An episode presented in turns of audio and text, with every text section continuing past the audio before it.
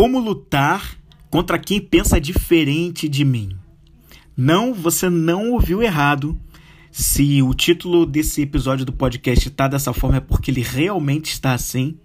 E eu vou explicar um pouquinho do porquê ele ficou dessa forma. Ainda estou decidindo se eu vou dar esse nome para esse episódio de hoje, mas como você vai ouvir e já vai estar com esse título, então você não vai ver esse processo, simplesmente ele vai estar com esse título ou não. Eu vou ter mudado de ideia e vou ter colocado de uma outra forma.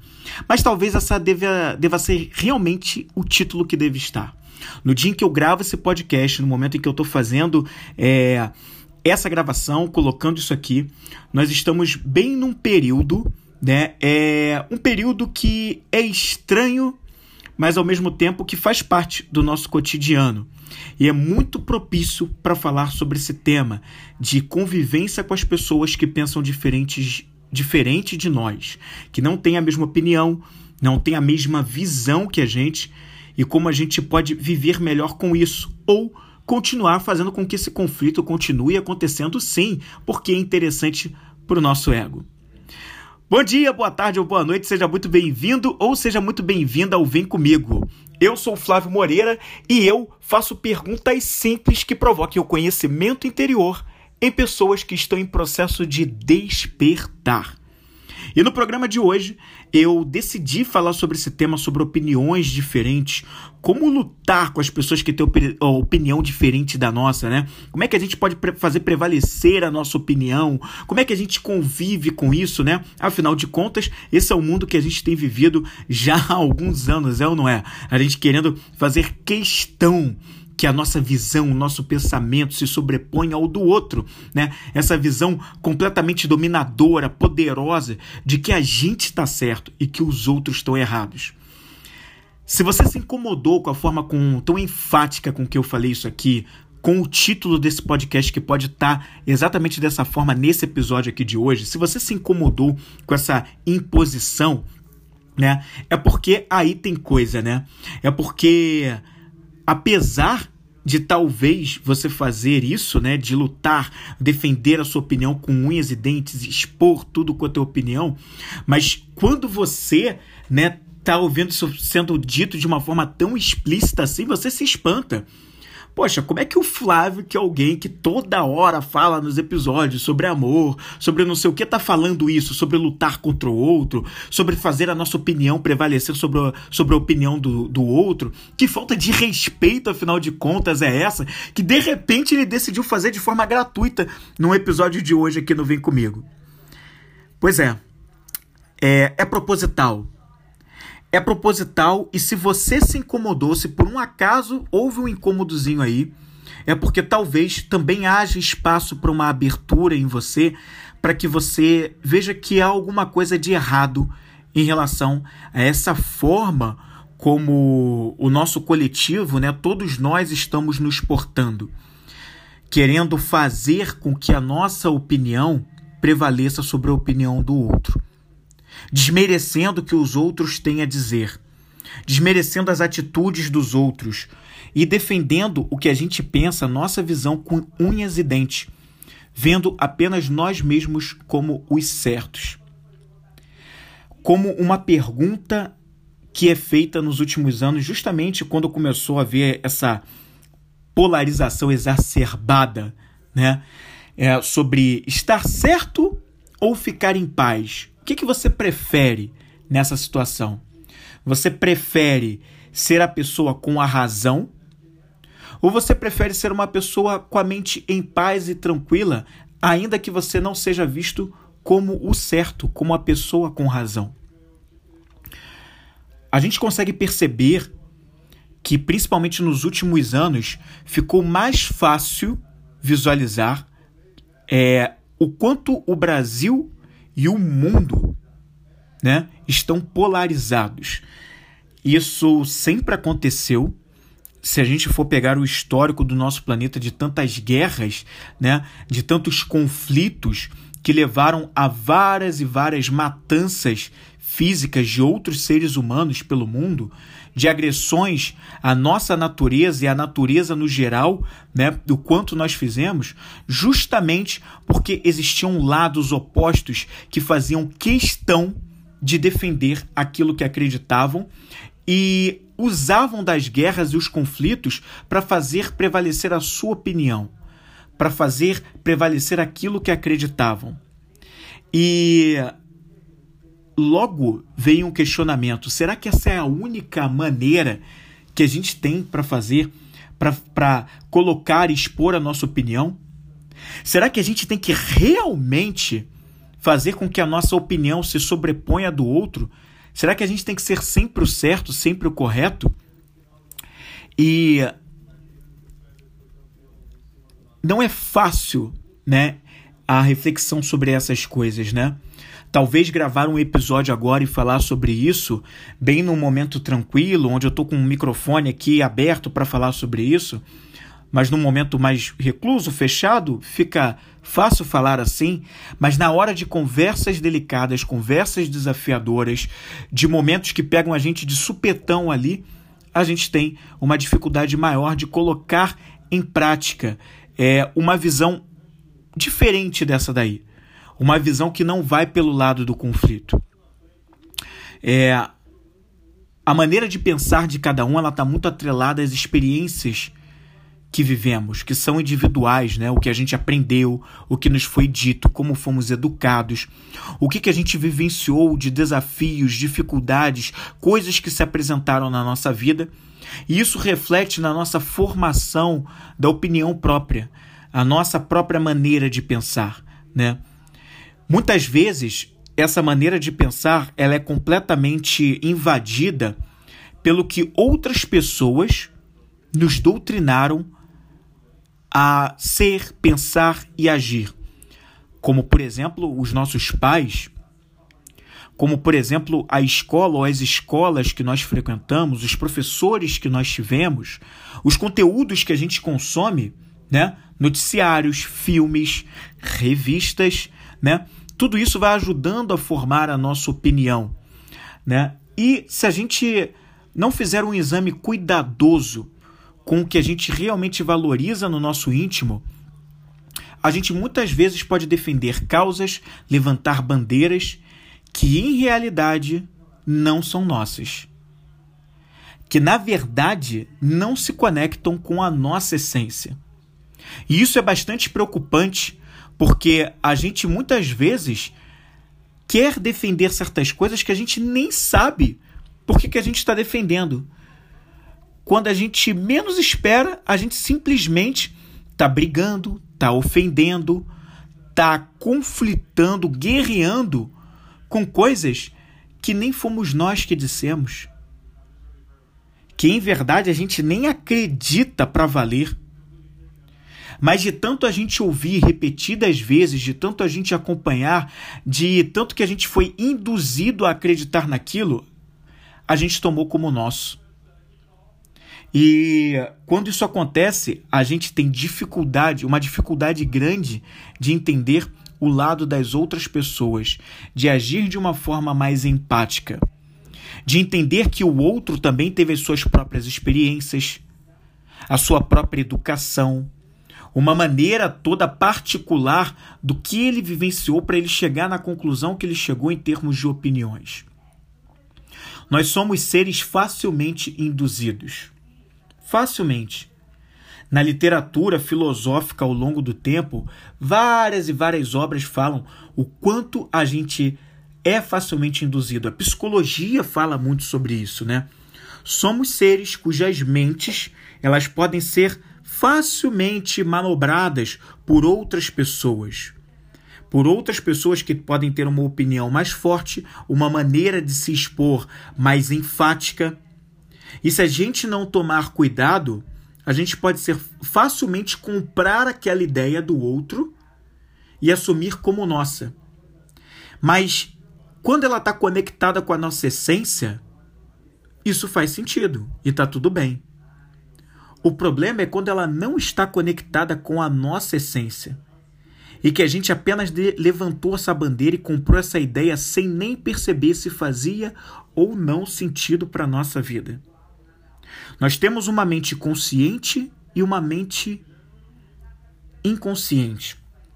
Como eu já falei em outros episódios aqui no Vem Comigo, a mente inconsciente ela é mais impulsiva, né? ela é mais rápida, ela, ela faz parte, ela é o nosso cérebro reptiliano, né? que tem um comportamento mais instintivo, né?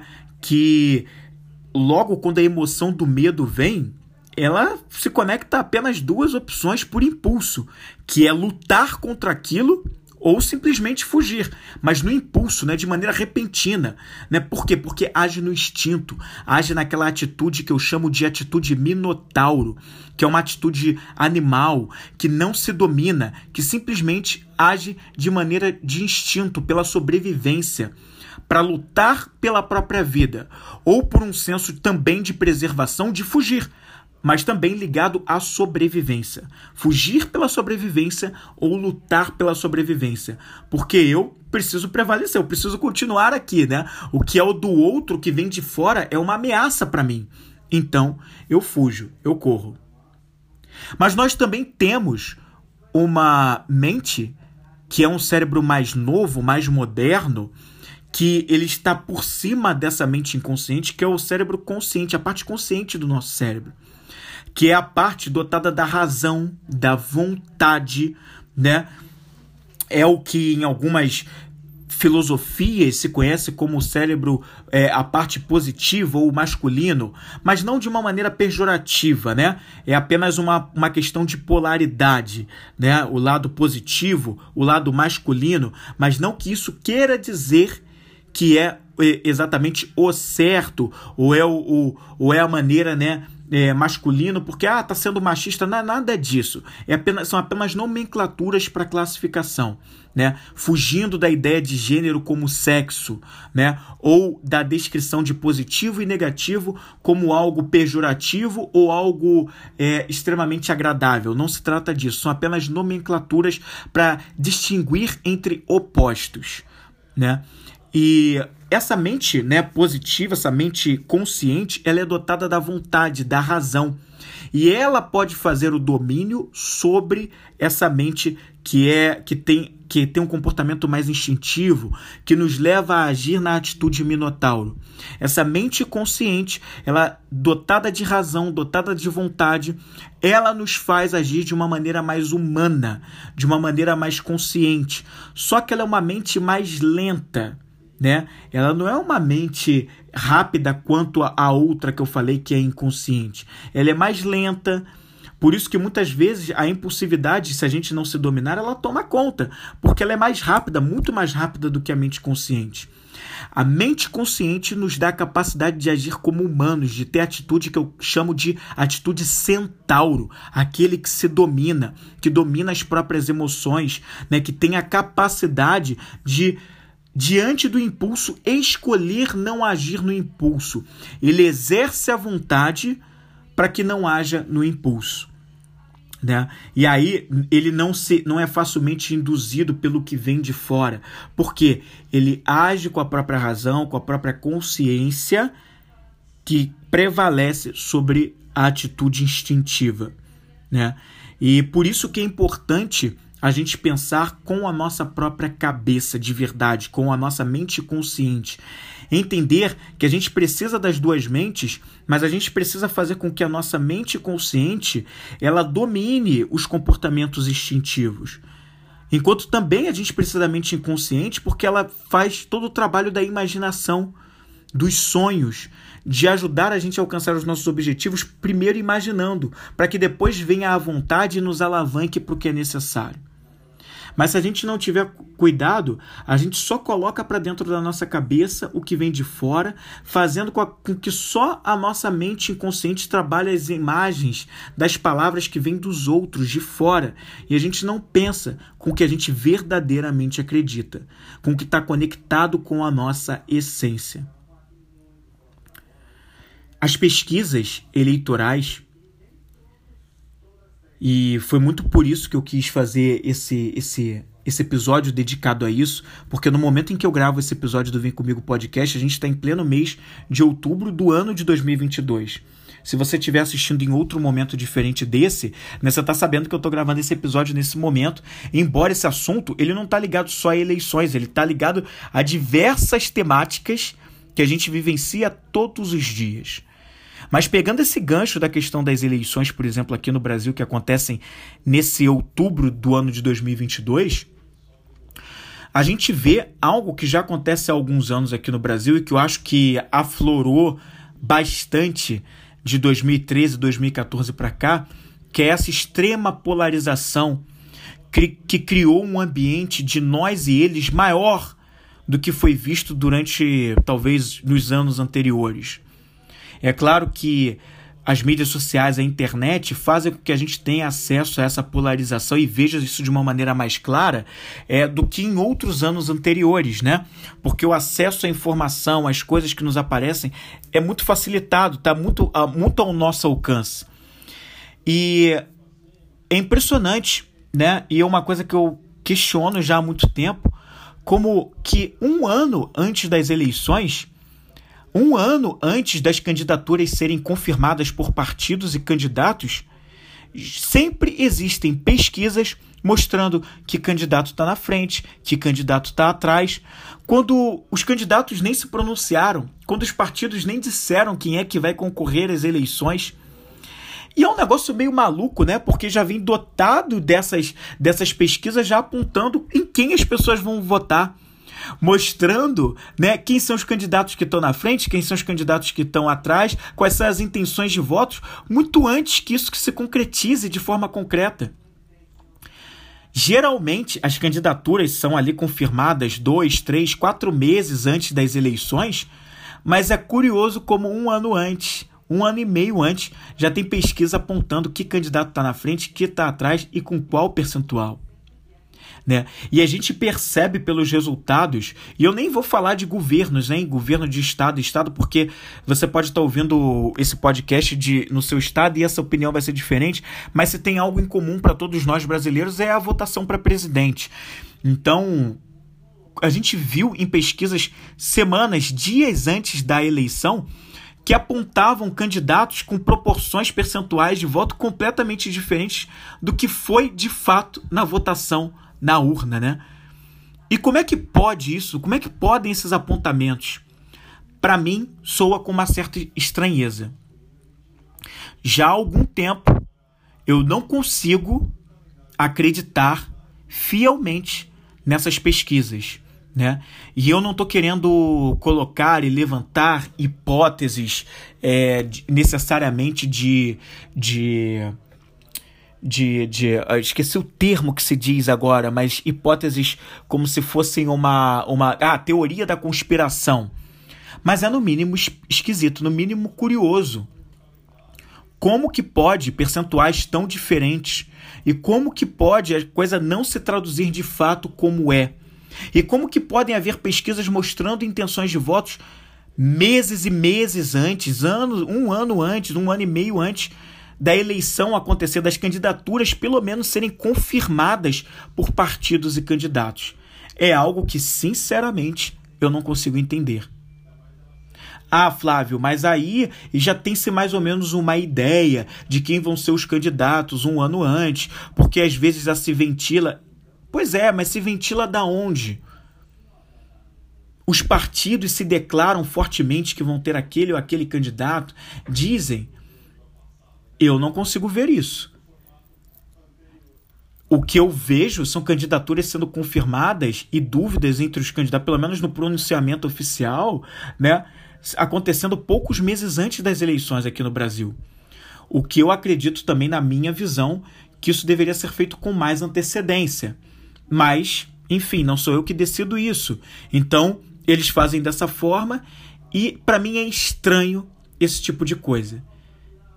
Como que eu vou acreditar num resultado de pesquisas se elas não traduzem o que acontece de fato e na sequência dos processos de candidatura, no pronunciamento de partidos e candidatos?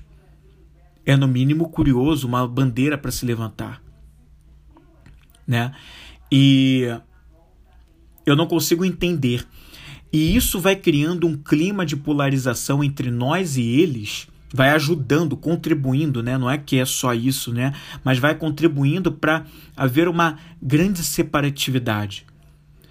pessoas que defendem candidatos, partidos e bandeiras, ao invés de defenderem ideias. Ao invés de defenderem ideais, coisas que realmente fazem sentido para o crescimento do coletivo e não apenas de grupos. E não apenas do que aquele partido ou a eleição daquele candidato vai trazer de benefício para a minha própria vida. Porque eu preciso que a minha própria vida seja resolvida, enquanto de vários outros eu não estou nem preocupado com isso. Embora eu viva no mesmo país, viva na mesma cidade, no mesmo estado, mas o que importa é o que eu e o meu grupo vão ser beneficiados. Eu não consigo entender esse ponto de vista e aonde nós vamos chegar pensando dessa forma como coletivo. Onde as pessoas estão muito mais preocupadas em defender o que é bom para elas próprias, ou que é bom apenas para o grupo delas, para os grupos em que elas fazem parte. Onde nós vamos chegar pensando dessa forma? Né?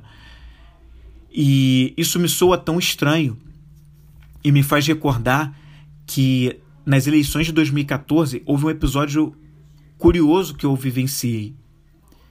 Naquela época, menos, menos maduro, eu me lembro que eu estava vencendo bem forte aquele clima das eleições, que começou um ano antes, com algumas manifestações que aconteceram, né? É, que tinha todo um pretexto com, com questões de preços de passagens de ônibus, mas não era só isso que estava envolvido e que, em parte, eu vi como um benefício grande para ajudar a mudar a mentalidade do país e fazer as pessoas ficarem mais atentas no tema política, que antes era vista só como uma coisa chata, ninguém queria se envolver, e a partir dali os brasileiros foram se envolvendo um pouco mais com isso. Ainda que isso seja de uma forma bastante imatura, na minha visão, até aqui. Mas pelo menos já se fez o movimento de começar a se interessar um pouco mais sobre esse assunto, que é de interesse de todos nós. E eu me lembro que naquela época, em 2014, dias antes das eleições, eu me manifestei, fiz um post no Facebook e eu compartilhei um post que era de um de um de uma de um palestrante que eu sigo e ele colocava a opinião dele do porquê ele ia fazer um voto em determinado candidato e eu colocava aquilo como algo que eu também acreditava né? E coloquei do porquê que eu acreditava naquilo e compartilhei aquele post na época no Facebook.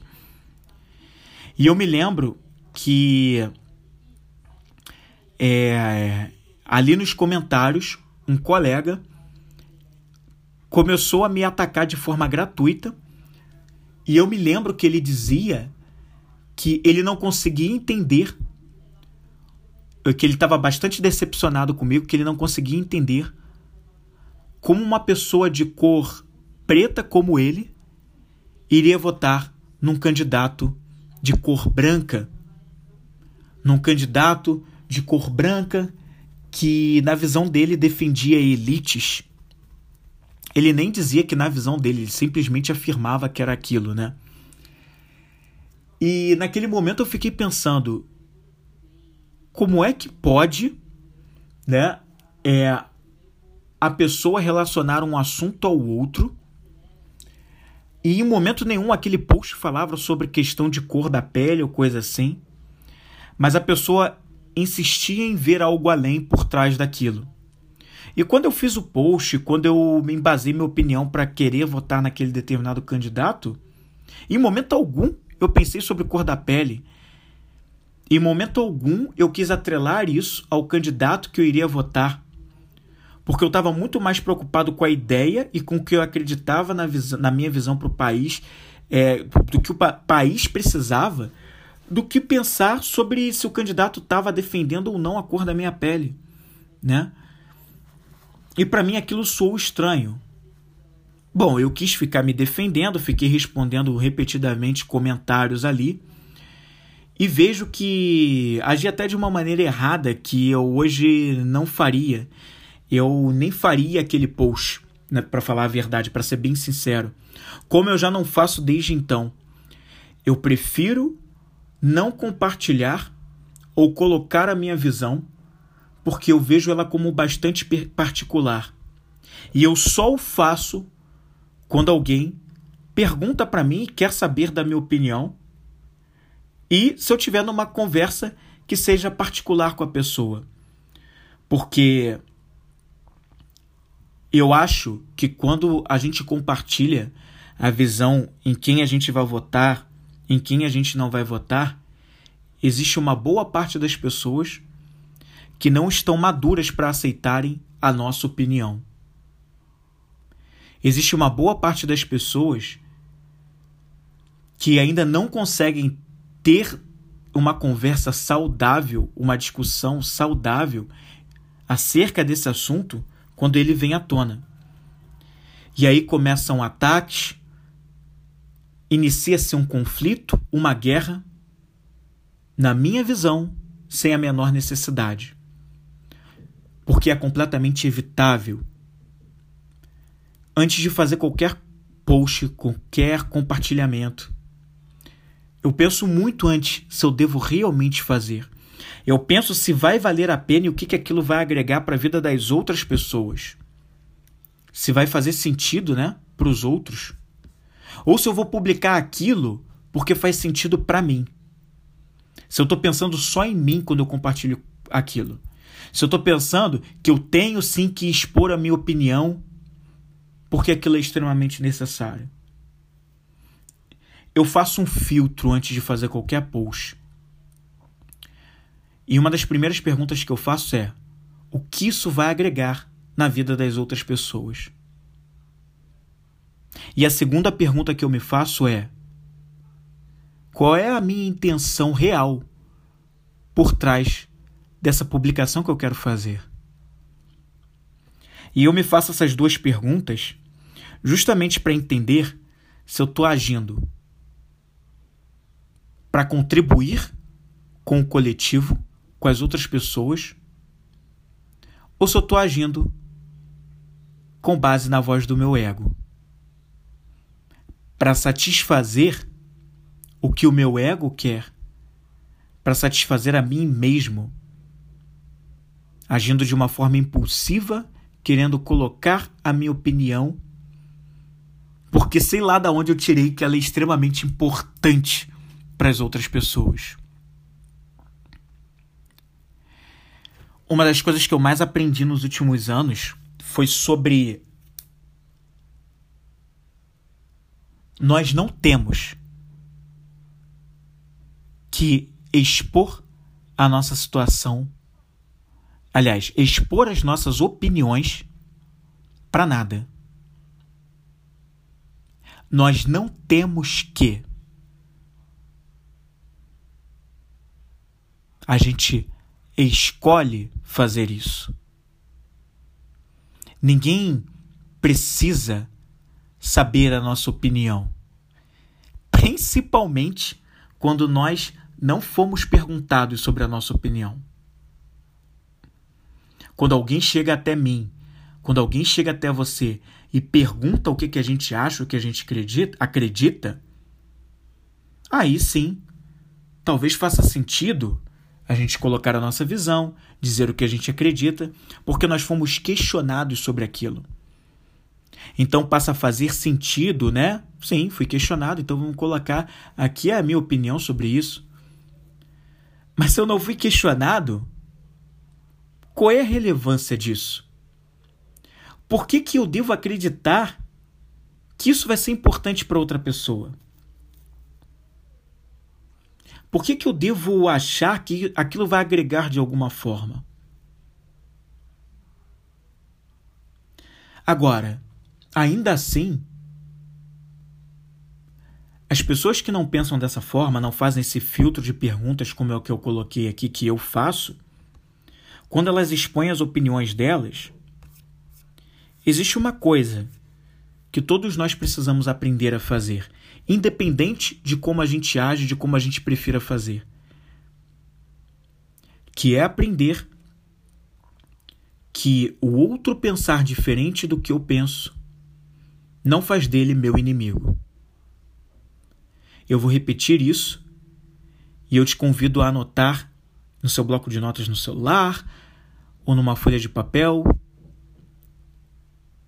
a forma diferente que o outro tem de pensar não faz dele o meu inimigo. Muito pelo contrário, me mostra que talvez aquela visão ela pode me ser acrescentada com algo que eu preciso também refletir a respeito. Não necessariamente para que eu mude a minha opinião. Não, se eu acredito em alguma coisa e para mim faz sentido que eu acredito, né? Tá conectado com a minha essência, com a minha verdade, eu não tenho que deixar de acreditar naquilo porque o outro disse. Mas talvez o que o outro está me dizendo me ofereça um ângulo, um prisma que eu não observei antes. E isso não me torna errado e também não torna o outro correto, a visão dele correta. Apenas me traz uma visão diferente que me convida a acessar questões que antes eu não havia acessado. E me permite sair do polo do certo ou errado, do verdadeiro ou do falso, para pensar que podemos conviver juntos com prismas diferentes, vendo as coisas por ângulos diferentes. E tá tudo bem. E essa, na realidade, é uma das grandes belezas da vida, porque mostra que nesse mix de, de tantas coisas diferentes, a gente traz o novo, a gente vem com a inovação. Nessa convergência, congruência de mentes divergentes pensando juntas, a gente conecta partes diferentes para formar algo que nunca existiu. Se a gente pensar em grandes invenções da humanidade, nesse momento eu, por exemplo, seguro um iPhone na minha mão. O que é um iPhone? A ideia de um iPhone surgiu juntando várias coisas que já existiam, mas que nunca tinham sido combinadas antes. Uma câmera fotográfica, a internet, um computador,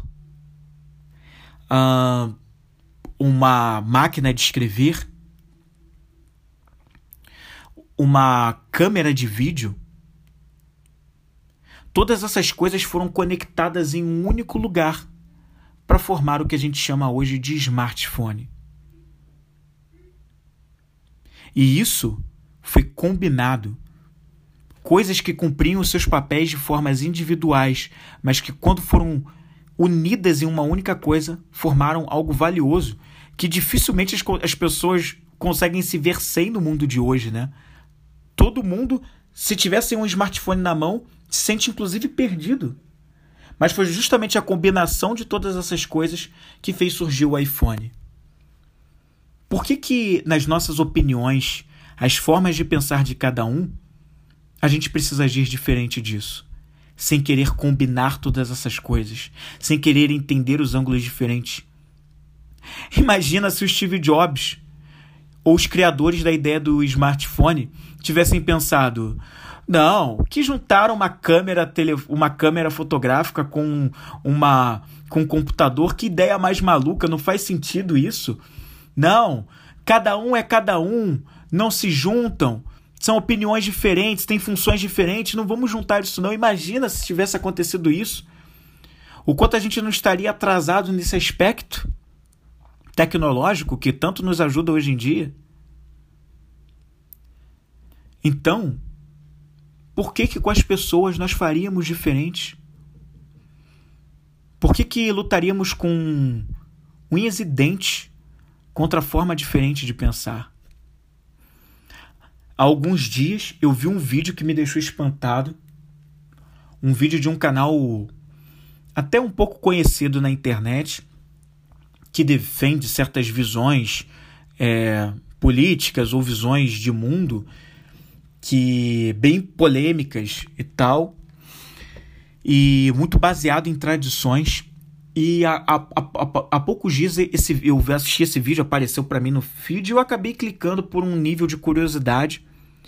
E esse vídeo ele defendia é, é, a, melhor, né? Ele, ele questionava e atacava, mas com, de maneira sutil, com palavras muito bonitas, né? O quanto Hollywood e o mundo das produções de filmes em Hollywood, né, estava deturpando as histórias originais dos filmes, grandes filmes, porque estava colocando personagens é, com atores que fugiam às características originais de criação, né? Então, certos personagens que sempre foram conhecidos por por serem representados por atores de cor branca, alguns deles agora estavam sendo representados em atores de cor preta. Personagens é, pessoas, histórias estavam trazendo para seus universos né, é, a questão da, da homossexualidade, personagens que antes não eram homossexuais e agora são nessa nova forma de contar algumas histórias. E o quanto aquilo incomodava o autor daquele vídeo e o quanto ele defendia que aquilo tudo estava errado e que não podia ser assim, que em nome das tradições e das origens isso era um verdadeiro absurdo. Só que ele fazia isso de uma forma bem sutil, enfeitando com boas palavras, procurando se defender sem achar que estava ofendendo porque ele usava palavras bonitas e tal, né? Talvez com medo de ter o vídeo banido, não sei. E eu fiquei pensando, nossa, isso é uma maneira bastante covarde de de defender a própria visão e de simplesmente, né, se abrir para o novo. De pensar que não é porque existiu uma origem de uma forma que o mundo, como mutável, como algo mutável que é, assim como a natureza, né, que muda, se transforma para se adaptar às diferentes realidades. E o, quando Hollywood faz dessa forma, ele está só se baseando em algo que acontece na natureza que todos nós somos.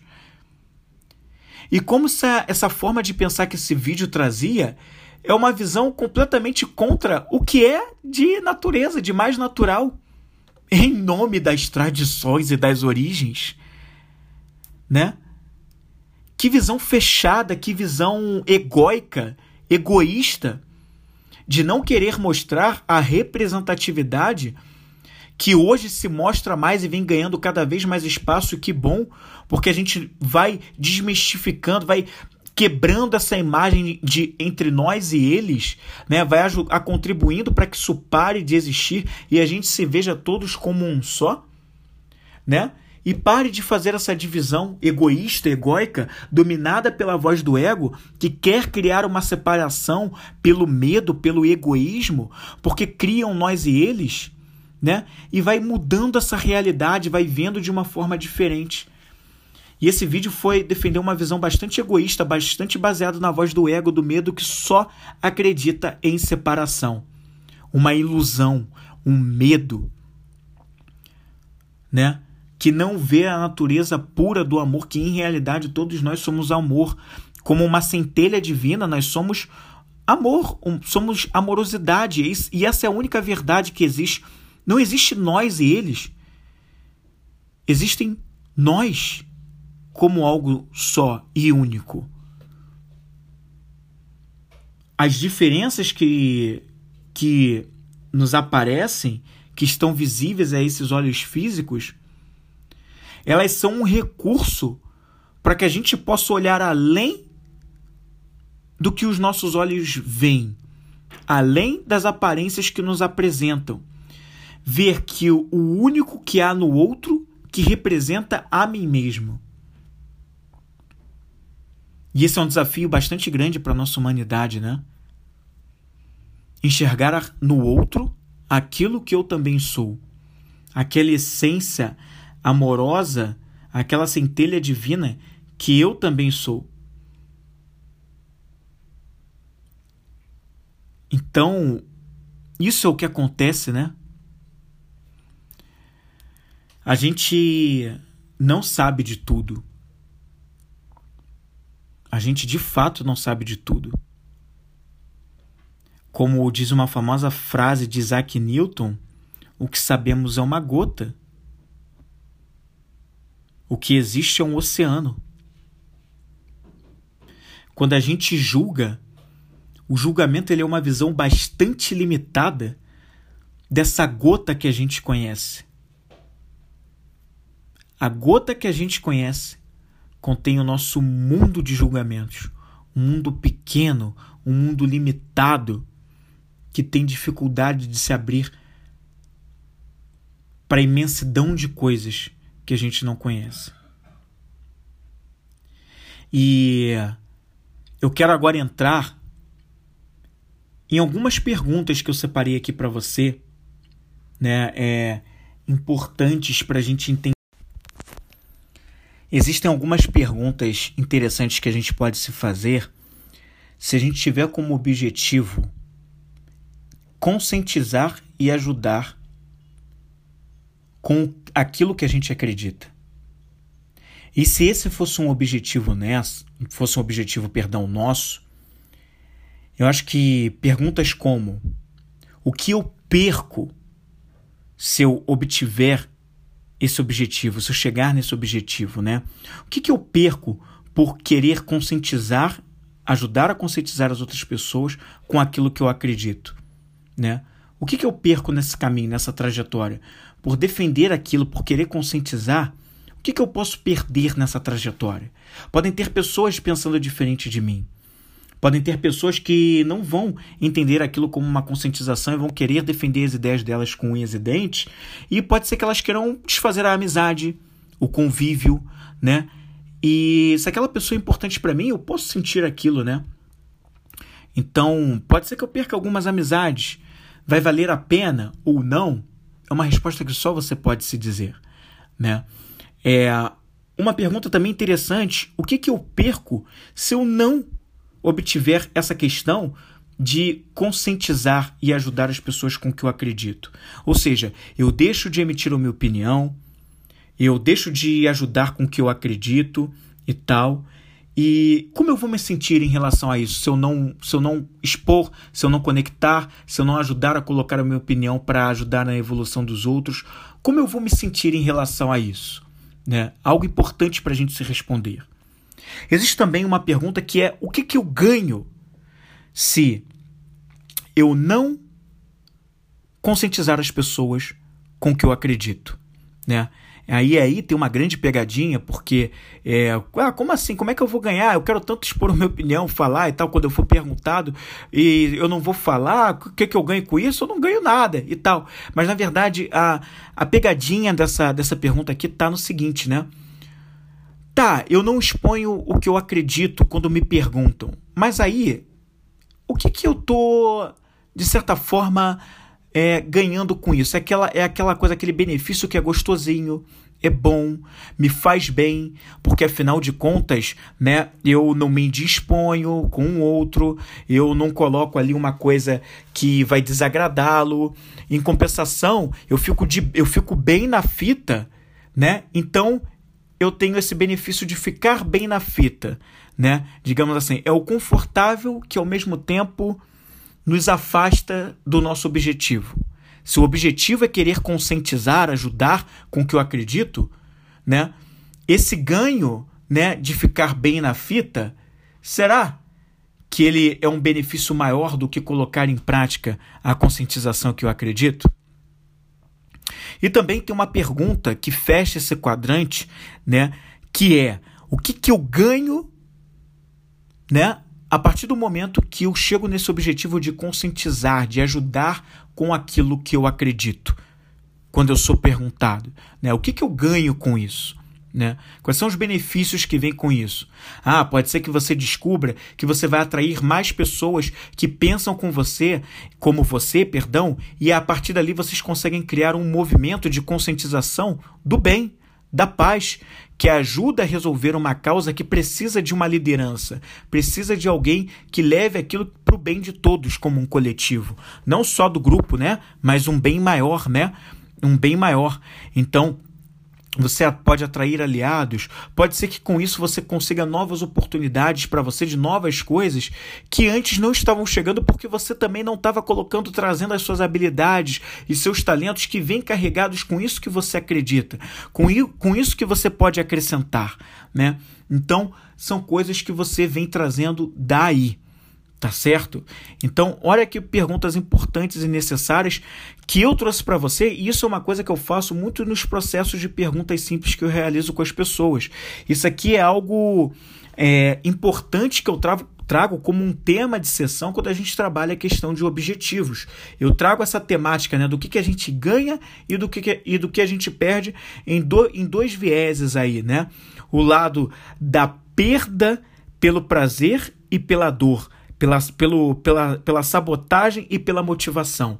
Então, é a maneira que a gente vai trazendo tudo isso aí. Temática essa que é complementada pelas seguintes quatro, quatro perguntas que eu separei para você para fazer, que tem uma continuidade aqui, é assim que você responde essas perguntas anteriores que eu, fi, que eu fiz, e existem quatro que complementam, que são quatro importantes perguntas aqui que eu quero separar para você para a gente né, fechar com chave de ouro esse episódio do Vem Comigo Podcast. E a primeira pergunta é a seguinte: O que eu preciso fazer para minimizar as possíveis perdas ao emitir a minha opinião? Repetindo a primeira pergunta, o que eu preciso fazer para minimizar as possíveis perdas ao emitir a minha opinião? Aqui, o objetivo dessa pergunta é entender, né?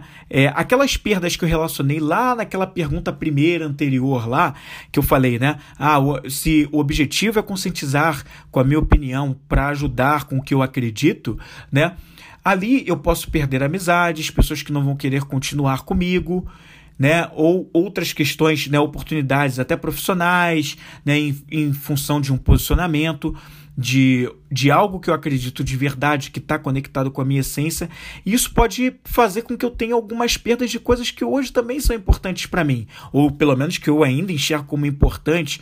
Como é que eu posso fazer? O objetivo dessa pergunta é fazer a gente enxergar o que, que a gente pode minimizar, como a gente pode minimizar essas perdas, o que, que a gente pode fazer para minimizar essas perdas, né? É fazendo uma comunicação de uma forma mais assertiva, no meu tom de voz, na minha postura, no meu comportamento, nas minhas expressões faciais, né, né no, na, no visual, na, na, forma como eu uso o movimento dos meus olhos, na forma como eu uso o tom de voz, os meus gestos, né, para ser para não ser agressivo, mas, mas ter mais cordialidade nos movimentos. O que, que eu vou usar para minimizar essas possíveis perdas? A segunda pergunta é, é o que eu preciso continuar fazendo? O que, que se eu continuar fazendo, eu vou continuar tendo, né? A prevalência da minha opinião sobre a opinião dos outros, né? O que se eu continuar fazendo, né, vai me continuar, vai continuar tendo ou a prevalência da minha opinião sobre a opinião dos outros, ou seja, eu não mudo meu comportamento, então me deixa numa zona confortável, ou até também a gente pode ver pela visão do que se eu continuar fazendo me coloca aqui bem na fita, né? Eu não exponho as minhas opiniões e fico bem na fita. O que, que se eu continuar fazendo me deixa bem na fita? Mas em compensação, eu não obtenho aquele meu objetivo de, de conscientizar as pessoas. Ou pelo outro lado, o que se eu continuar fazendo, eu coloco sim minha opinião, prevalecendo sobre a opinião dos outros, me deixa numa zona confortável de poderio, de poder do que, do que eu quero colocar sobre os outros, mas em compensação, me afasta completamente também de conscientizar os outros, porque eu quero fazer a coisa baseado na força, baseado no poder. E como que eu acho que as pessoas vão comprar isso aí? Muita gente não, vão, não vai comprar. Eu só vou estar tá fazendo guerra, conflito, intriga e não vou estar tá conscientizando ninguém. Ou vou trazer poucas pessoas que só pensam como eu, mas que também só estão afim de briga, guerra e conflito. E a gente já viu na história da humanidade que isso não resolve nada. Terceira pergunta. A minha opinião afeta negativamente as pessoas com quem eu convivo ou o meio em que eu faço parte? Repetindo a terceira pergunta, a minha opinião afeta negativamente as pessoas com quem eu convivo ou o meio em que eu faço parte? Qual o objetivo dessa pergunta?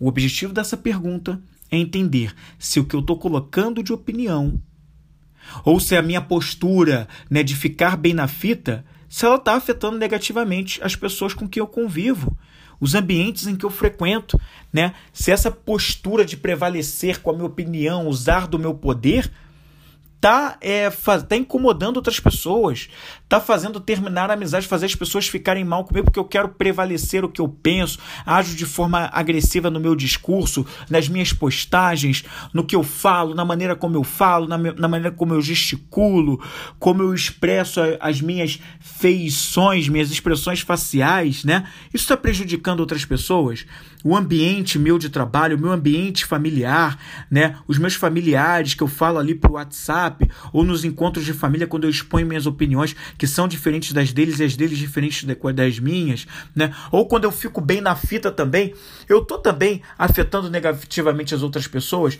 que às vezes, né, né, precisam ali do, do da, da, minha fala, me veem como exemplo, mas ao ser questionado eu acabo não falando nada, me, me abstendo. Como é que é isso, né? Eu estou afetando negativamente? Algo, é esse o intuito dessa pergunta. E por fim, né, a quarta pergunta traz o seguinte: O que eu preciso mudar na forma como eu emito a minha opinião para que ela afete apenas positivamente as outras pessoas ou o meio em que eu vivo. Repetindo a quarta e última pergunta, o que eu preciso mudar na minha forma, aliás, o que eu preciso mudar na forma como eu emito a minha opinião, para, para que ela afete apenas positivamente outras pessoas ou o meio em que eu vivo. E o grande intuito dessa pergunta em ajudar a trazer uma mentalidade para que eu nesse meu processo de querer expor a minha opinião para conscientizar e ajudar os outros com o que eu acredito, para que eu faça isso de uma maneira edificante, mudando ali de repente esse tom de voz, os gestos, a postura, a maneira como eu me posiciono, ou de repente em alguns momentos não, eu não preciso opinar às vezes, até quando a gente é questionado, a gente pode se fazer a seguinte pergunta: preciso mesmo opinar? É realmente necessário? Ou estou agindo de uma maneira egóica, ainda que eu tenha sido questionado? O ideal é que a gente pense sempre num caminho de união e não de separação. Porque a separação, até hoje, não resolveu muita coisa. E é assim que eu vou encerrando esse Vem Comigo podcast de hoje que foi bastante interessante, foi bem legal falar sobre isso aqui com você. E como sempre, eu vou deixar no link desse programa para que você conheça um pouco mais sobre o que eu faço. Estão vindo nesse mês de outubro algumas novidades por aí que estão sendo pouco a pouco anunciadas, né? Eu vou trazer muita coisa que vai acontecer aqui no Flávio Moreira. Tem coisas novas acontecendo que nos próximos dias você vai conhecendo pouco a pouco do que está vindo por aí. E até esse link que eu deixo na descrição, ele vai mudando porque ele vai trazendo algumas coisas que estão bem diferentes, estão bem legais. Eu quero te ajudar muito além do Vem Comigo Podcast. Né? Muito além do Centelha Musical e vão ter coisas novas no site, vão ter coisas novas vindo por aí que você tem que ficar ligado aqui se você faz, se fizer sentido para você, obviamente, me acompanhar. E se está fazendo sentido, se está acrescentando alguma coisa na sua vida, fica ligado no meu Instagram, no meu Instagram, perfil, no meu perfil no Instagram, que tem sido a rede que eu mais tenho utilizado ultimamente, e também no meu site, que tem o link aqui, que também vão ter algumas coisas novas por lá e que em breve você vai saber. Me despeço por aqui e a gente volta a se encontrar no próximo episódio do podcast. Vem comigo.